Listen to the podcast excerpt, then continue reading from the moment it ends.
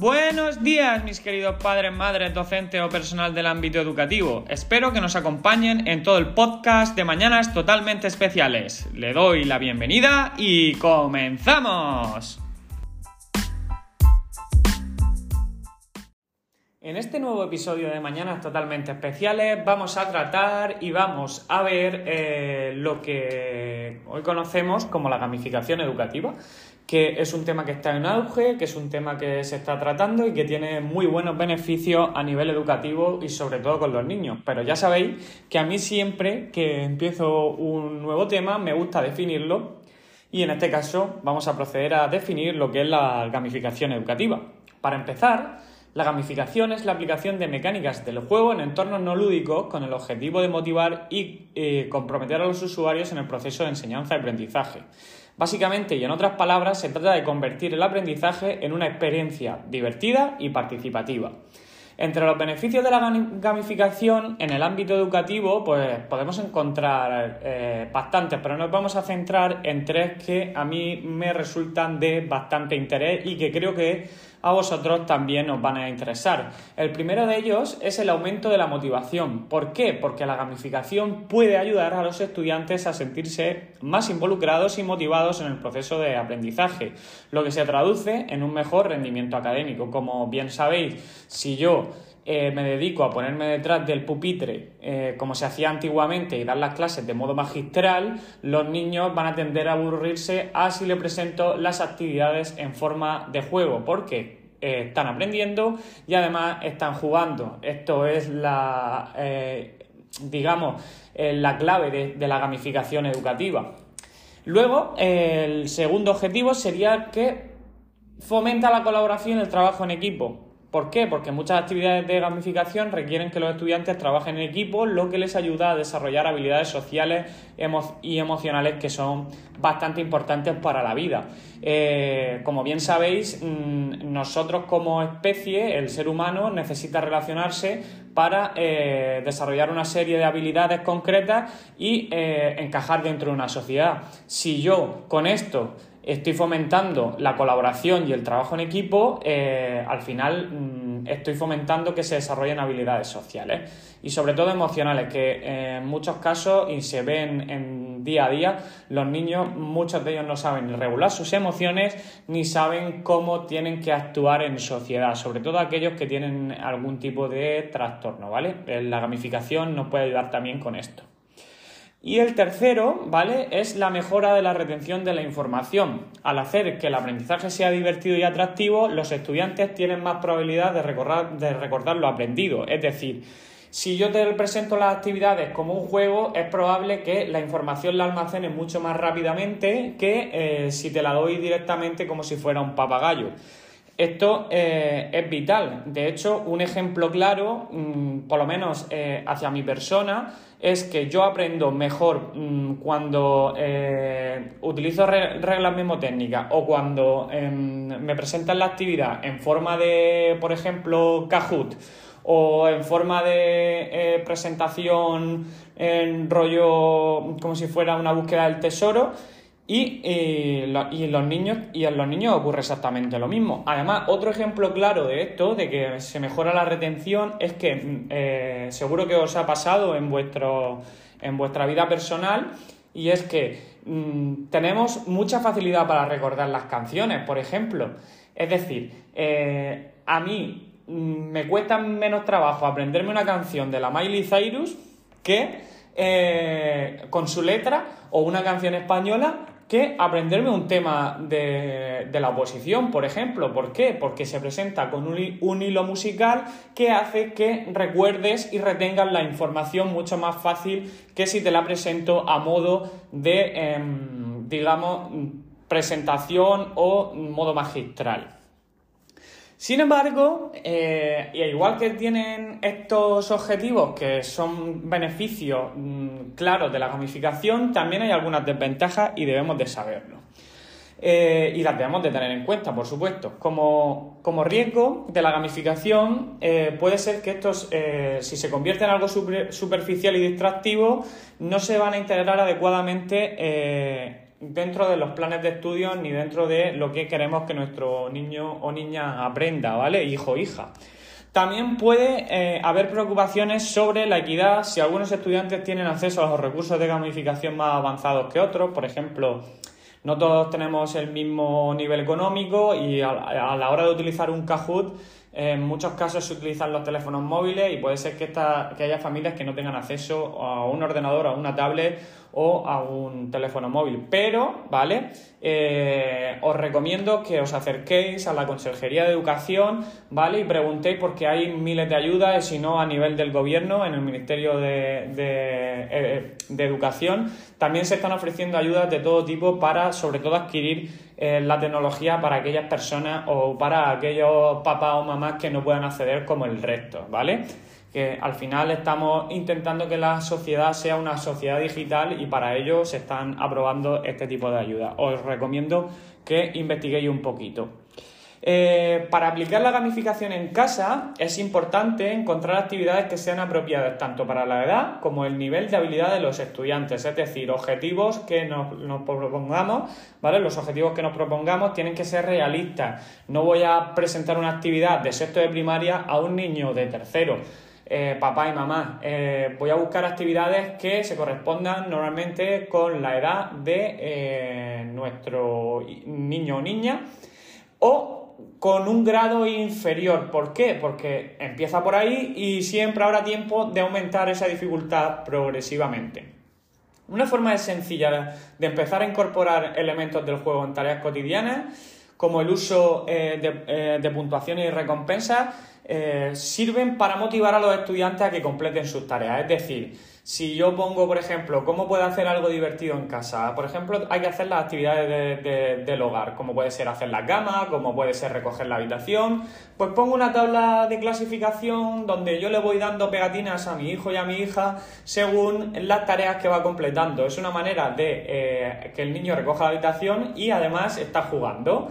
Eh, es bastante curioso y además vamos a conseguir que completen las tareas sin eh, que, mm, digamos, nos peleen mucho el hacerlas.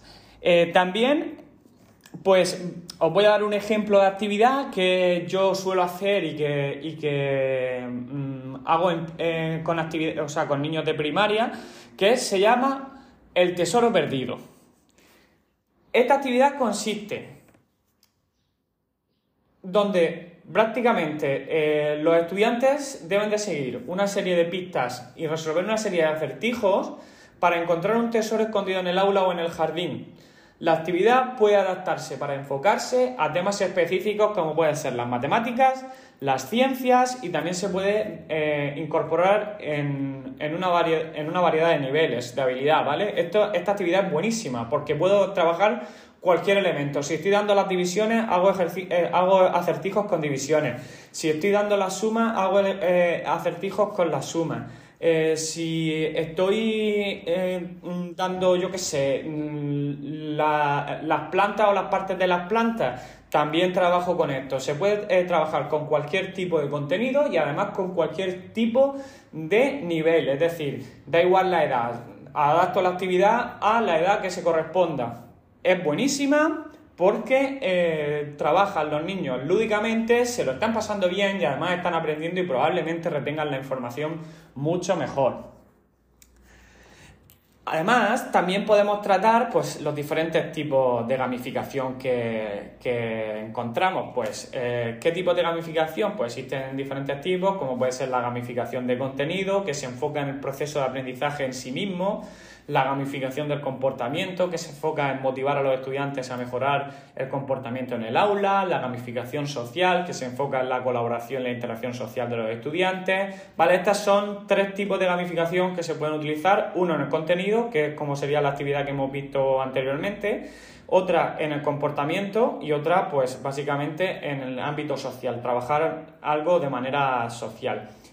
Eh, ¿Qué herramientas puedo utilizar de gamificación? Pues hay gran variedad de herramientas digitales que pueden ayudar a implementar este tipo de mm, gamificación tanto en el aula como en casa como plataformas de aprendizaje en línea, juegos educativos, aplicaciones móviles. Eh, básicamente los juegos para niños que hay, sobre todo en aplicaciones móviles, suelen ya trabajar a lo mejor las matemáticas. Hay juegos interactivos que trabajan las matemáticas o que trabajan el, inglés o que trabajan todo a, través de algo bastante divertido y lúdico. Además, estamos utilizando el teléfono móvil. Ya sabéis que anteriormente hablábamos de los teléfonos móviles, no son el sustituto del chupete del niño, pero también tienen eh, buenos usos como por ejemplo las aplicaciones móviles. También hay una estrecha relación entre la gamificación y la neurociencia que eh, dice que la, gamificación puede tener un impacto en la neuroquímica del cerebro, lo que puede afectar en la motivación, la emoción y el aprendizaje. Eh, se está investigando y hay varios artículos que hablan de esta relación entre estos tres grandes componentes. Comprender cómo la gamificación afecta al cerebro mm, puede ser muy útil para diseñar actividades más efectivas.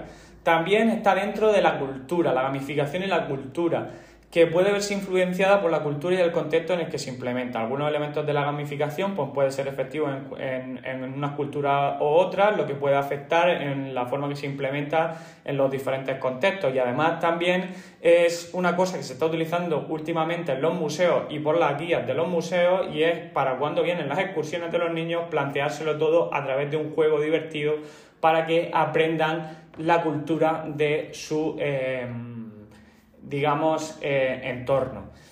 Además, eh, ya sabéis que mm, eh, tenemos las famosas salidas de campo, que podemos utilizar la gamificación para trabajar los diferentes contenidos fuera cuando hagamos una excursión en el aula de, los niños del aula. Entonces, esto también es, interesante que, lo sepáis. Además, esta gamificación también se puede encontrar en diferentes niveles educativos. Aunque hemos hablado principalmente de la, de la gamificación en primaria, porque en mi ámbito, ¿vale? También se puede implementar en otros niveles educativos, como puede ser secundaria, bachillerato, la universidad la gamificación no tiene edad, se puede implementar en cualquier momento y lugar y probablemente sea muy efectiva.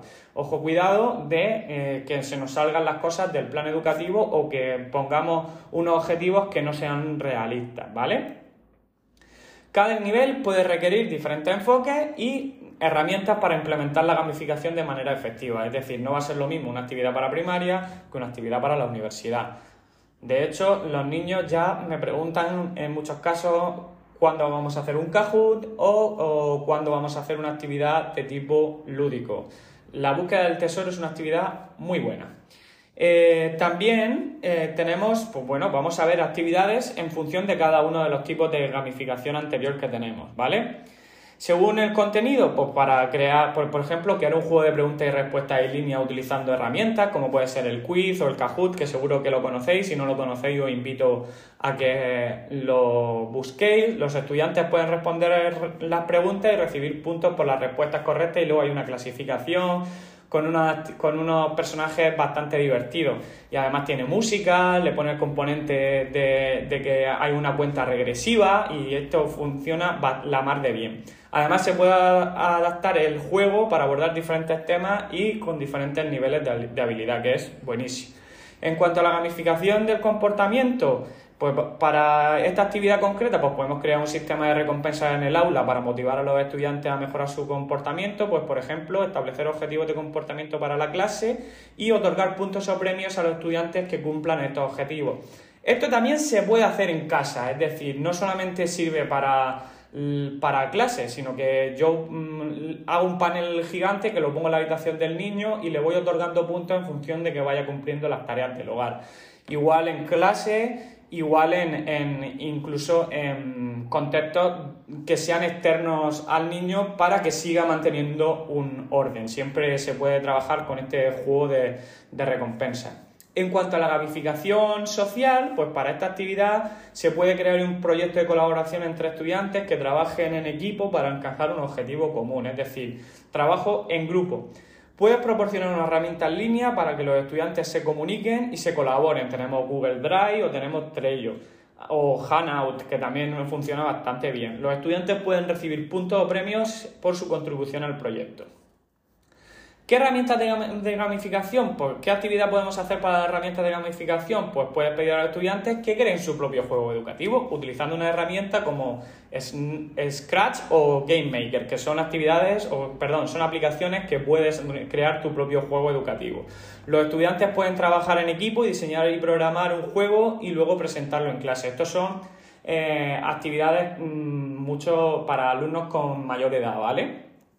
En cuanto a la cultura, pues bueno, puedes hacer una actividad que involucre elementos culturales. Por ejemplo, crear un juego de preguntas y respuestas sobre las culturas de un país específico y otorgar eh, puntos adicionales a los estudiantes que tengan conocimientos previos o que hayan investigado sobre el país. También se pueden utilizar las salidas de campo, que es lo que hemos dicho anteriormente. En cuanto a la gamificación en los diferentes niveles educativos, pues para esta actividad podemos crear una actividad que involucre habilidades específicas en diferentes niveles. Por ejemplo, en primaria puedes crear un juego para que los estudiantes practiquen las tablas de multiplicar, mientras que en secundaria puedes crear un juego para que los estudiantes practiquen la resolución de problemas matemáticos más complejos. Estas son una serie de ejemplos que yo os, doy o, que os aconsejo que llevéis a cabo, pero esto eh, cada uno puede hacer lo que considere más idóneo para su nivel de clase. Esto es a nivel general, luego tenemos situaciones específicas en casa, tenemos situaciones específicas en la escuela y no se pueden llevar a cabo todas estas actividades. Además, hay una actividad que en este caso eh, yo recomiendo y que es bastante famosa, de hecho tiene varios premios, que se llama The Amazing Race se basa en el popular programa de, televisión del mismo nombre, la, la, carrera asombrosa, ¿vale? Esta actividad, los estudiantes se dividen en equipos y compiten en una carrera por toda la escuela, resolviendo acertijos y completando desafíos para avanzar a través de diferentes etapas. Cada equipo recibe una lista de desafíos y acertijos que pueden resolver para avanzar a la siguiente etapa de la carrera.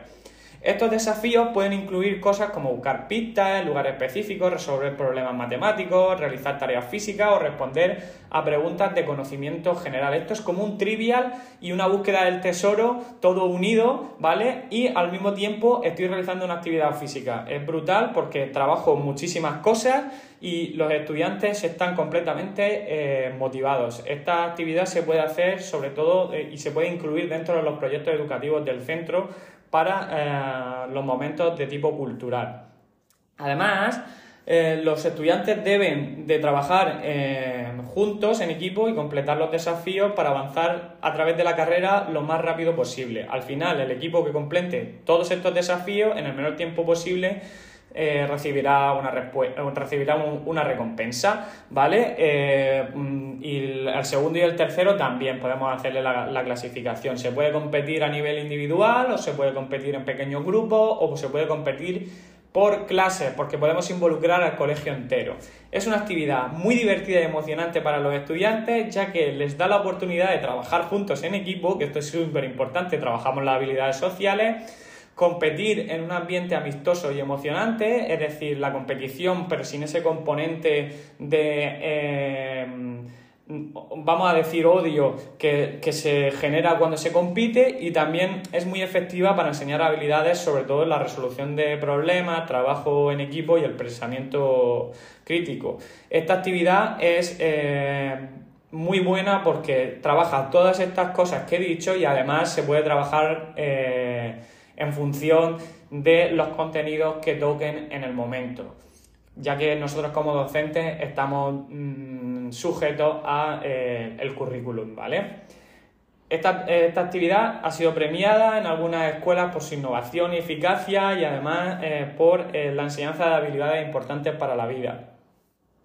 Definitivamente os recomiendo eh, probar a hacer esta actividad, la podéis adaptar a vuestro cole o la podéis adaptar a, casa a un nivel más pequeño con la familia. Al final estamos jugando con nuestros hijos y creo que es bastante interesante y que os puede eh, ayudar. Para ir finalizando con este episodio, que es ha sido bastante interactivo, yo he dado, os he brindado bastantes ejemplos que podemos hacer y diferentes actividades que podemos eh, hacer para trabajar la gamificación educativa, que es vital, además de hablar de, sus desventajas. Eh, me gustaría terminarla en forma de conclusión. diciendo que la gamificación es una herramienta educativa poderosa que puede transformar la forma en la que los estudiantes aprenden. Al incorporar elementos del juego en el proceso educativo, se puede aumentar la motivación, la participación y el compromiso de los estudiantes. Además, la gamificación también puede ayudar a desarrollar habilidades importantes para la vida como la resolución de problemas, el trabajo en equipo y el pensamiento crítico. Y eh, además es una herramienta que puede ser utilizada para cualquier nivel educativo o cualquier contexto, desde el aula hasta el hogar. Y la creciente popularidad de los juegos educativos en línea y las aplicaciones móviles de aprendizaje demuestran que la gamificación no solo es efectiva, sino que también es accesible y divertida.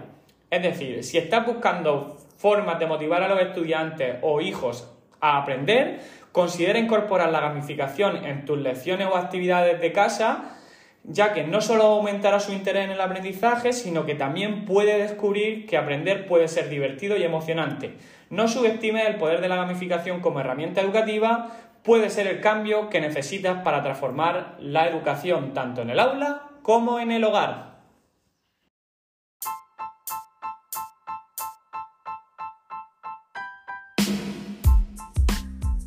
Bueno, y esto es todo. Espero que hayáis podido aprender algo más sobre este tipo de trastornos, que hayáis recibido la información que día a día necesitamos como padres, madres, docentes y personal del ámbito educativo. Y nada más. Aquí estamos, os animo a que os suscribáis a la plataforma donde me estéis escuchando y que paséis buena semana.